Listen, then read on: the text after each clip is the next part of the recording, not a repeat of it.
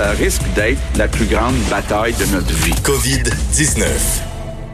C'est le moment de l'infovirus avec Vincent Dessureau. Bonjour euh, Vincent. Allô Sophie. Alors écoute, euh, des, des, des, informations quand même importantes, des mises au point, en tout cas importantes avec le premier ministre Justin Trudeau. On a entendu Michel Lamarche évidemment qui nous a présenté. D'ailleurs, on salue nos collègues de, de LCN. Euh, elle présentait certains extraits de Justin Trudeau, mais tu en as d'autres que tu trouves aussi pertinents. Oui, parce que euh, dans cette phase, disons, effort de guerre là, pour mm -hmm. euh, construire de l'équipement, fabriquer de l'équipement euh, pour les bon des, des équipements médicaux, il y a quand même bon un extrait que j'ai trouvé intéressant de, de Justin Trudeau, parce qu'évidemment on pense aux masques N95, on pense aux, blouses, on pense aux gants, alors les visières, mais il y a quand même, on, on remarque des gens qui réfléchissent des fois, on dit le think outside the box, mm -hmm. là, penser des fois de trucs qu'on aurait besoin qui pourraient aider le système de santé, mais auquel on pense pas au départ. Et dans la liste que donné Justin, ouais. quand, dans la liste que ouais. Justin Trudeau a donnée, il y a une compagnie euh, à laquelle on n'aurait pas pensé normalement. Moi aussi, j'ai été surprise. Ben tu vois, on, on, on, va y aller en effet écouter l'extrait, mais je pense que c'est la même chose ah. à laquelle on a pensé. On peut l'écouter. Le groupe Alibaba nous a envoyé 500 000 masques chirurgicaux et 10 000 tests de dépistage pour nous aider. Le groupe COVID-19 Medical Support travaille avec plusieurs entreprises pour fournir du matériel médical. Jusqu'ici, ils ont obtenu un engagement de la part de Bombardier, de 3M et de Medtronic pour fabriquer de l'équipement de protection personnelle. Et Toys R Us s'est engagé à fournir des moniteurs pour bébés aux hôpitaux canadiens pour favoriser une meilleure communication entre les patients et les professionnels de la santé. Ces moniteurs aideront aussi à réduire les déplacements inutiles dans les hôpitaux qui pourraient mettre les vies en danger. Oui, c'est ça. ça hein? On a pensé tous les deux à la même chose quand on a entendu le premier ministre mentionner Toys R Us. Mais pour tous ceux qui ont déjà eu euh, des enfants, euh, des, des, bébés naissants, ben je veux dire, ça, ça te sauve la vie. Donc là, dans ce cas-là, ça peut littéralement aussi sauver des vies. Oui, parce qu'honnêtement, les nouveaux modèles avec euh, l'image, euh, le son, donc tu peux facilement mettre un moniteur pour bébé à côté d'un patient adulte, mais qui pourra comme ça parler aux gens qui sont à l'extérieur euh, plus facilement sans, sans que le personnel ait à entrer constamment. Alors, j'ai trouvé l'idée intéressante. Toys R Us va donner ça et on a entendu même Bombardier euh, là-dedans. 3M et compagnie. Évidemment, dans les questions, ça prendra combien de temps là, avant d'avoir cette arrivée? Euh, Justin Trudeau dit c'est évidemment quelques semaines là, au mm. plus tôt parce que euh, transférer, faire des changements de machinerie, c'est pas c'est pas nécessairement simple. Alors d'ici là, on va se fier à des livraisons qui mm -hmm. proviennent de l'international pour suffire à la demande. Mais c'est sûr qu'on se trouve dans une situation où ce dont on a le plus besoin en ce moment, on n'est on n'est pas actuellement en train de le produire au pays. Donc, on est dépendant de pays à l'étranger. Sauf ces pays-là à l'étranger ont exactement les mêmes besoins que nous au même moment.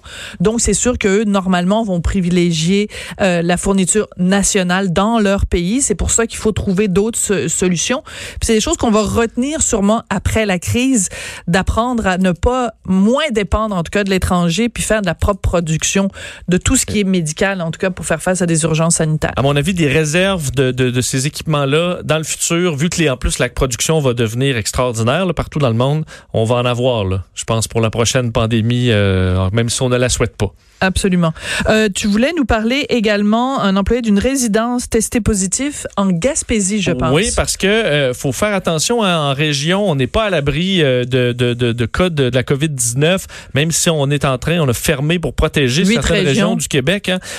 Mais un membre du personnel d'une résidence pour aînés de Maria en Gaspésie euh, a été testé positif à la COVID-19 et on pense que d'autres membres du personnel et des résidents de l'endroit qu'on appelle le manoir du Havre aient contracté le virus l'employé euh, ne provenait pas de l'étranger, d'un voyage à l'étranger, mais s'est rendu dans une autre région avant qu'on interdise le, le, les voyages entre régions. Euh, la personne donc est entrée au, au travail. Dès qu'elle a ressenti des symptômes, après deux jours, est retournée à la maison. Euh, on l'a placé en isolement. Par contre, il y a d'autres membres du personnel qui euh, ont probablement contracté la COVID-19, des résidents qui sont également hospitalisés. Alors, c'est une situation à surveiller.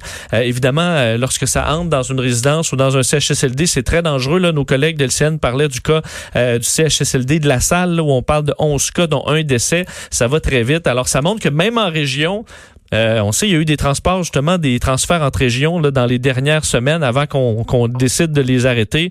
Euh, faut être aussi prudent que si on est à Montréal. si vous nous écoutez en Gaspésie, sur la côte Mais nord surtout ou ailleurs. que les, les, on va se le dire, les ressources médicales sont plus limitées. Et c'est pour ça que Geneviève Guilbeault, la vice-première ministre, a justement précisé que comme c'est des régions plus vulnérables, il faut les isoler pour éviter, parce que la, force de frappe pour répondre à ces urgences-là est moindre dans certaines régions. Et on surveille la SAQ hein, parce que euh, on sait les poursuivre leur travail et euh, il y a eu un cas donc euh, dans les dernières heures confirmé d'un employé de la succursale située au 1745 rue Fleury-Est à Montréal qui a reçu donc son diagnostic dans les dernières heures. L'employé par contre sa dernière journée remonterait au 21 mars. Alors ça fait quand même quelques temps. On sait que les symptômes des fois peuvent arriver très tardivement. Est-ce qu'il l'a contracté en raison de son travail? Est-ce qu'il a donné à d'autres personnes? On ne le sait pas, mais ça montre qu'il y a une certaine vulnéra- vulnérabilité, évidemment, chez, nos, euh, chez ceux qui continuent de travailler avec le public. Et si tu me permets, sur une note plus personnelle, on salue notre collègue Antoine Robitaille qui est atteint de la COVID-19. On lui envoie euh, toutes euh, nos pensées, collègue du journal et de, Cube Radio. Alors, on t'espère un prompt rétablissement, Antoine. Et si vous nous permettrez de, de saluer un collègue comme ça, on sait qu'il y a beaucoup de gens infectés au Québec, mais ça nous touche de près parce que c'est un collègue et un ami euh, sincère. Il a parlé à Richard euh, ce matin, même. euh, J'ai manqué ça. donc, à écouter sur euh, Ah, l'application. Cube Radio, vous allez voir dans la section son balado entrevue. en Euh, reprise. il se porte bien pour l'instant, alors on lui souhaite euh, que, que tout se revienne à la normale le plus vite possible. Et peut-être juste un chiffre qui, écoute, on se serait parlé la semaine dernière, on aurait dit ben non, on se rendra pas là. Mais le cap des 800 000 cas Ouais. est atteint. 820 000 déjà, là, ça, ça monte euh, avec. On passera aujourd'hui quand même le cap des 40 000 décès, euh, Sophie, euh, dans le monde. Juste te rappeler, le 7 mars dernier, c'est donc au début du mois, on était en moyenne là, 100 décès par jour. Et aujourd'hui, on devrait passer les 4 000 euh, décès par jour, ou du moins atteindre Sur la planète. sur la planète. Alors, euh, on voit la, la courbe quand même exponentielle du nombre de décès dans le monde, en espérant que cette courbe finisse par euh, s'aplatir. C'est du moins ce que la majorité des gouvernements se, travaillent souhaitent. à faire. Ouais. Merci beaucoup, Vincent. On va te retrouver, bien sûr, à plusieurs moments pendant la programmation de Cube Radio. Juste vous dire qu'on va prendre une petite pause et qu'après, on va parler avec Varda. Vous la connaissez, cette animatrice, euh, femme d'affaires.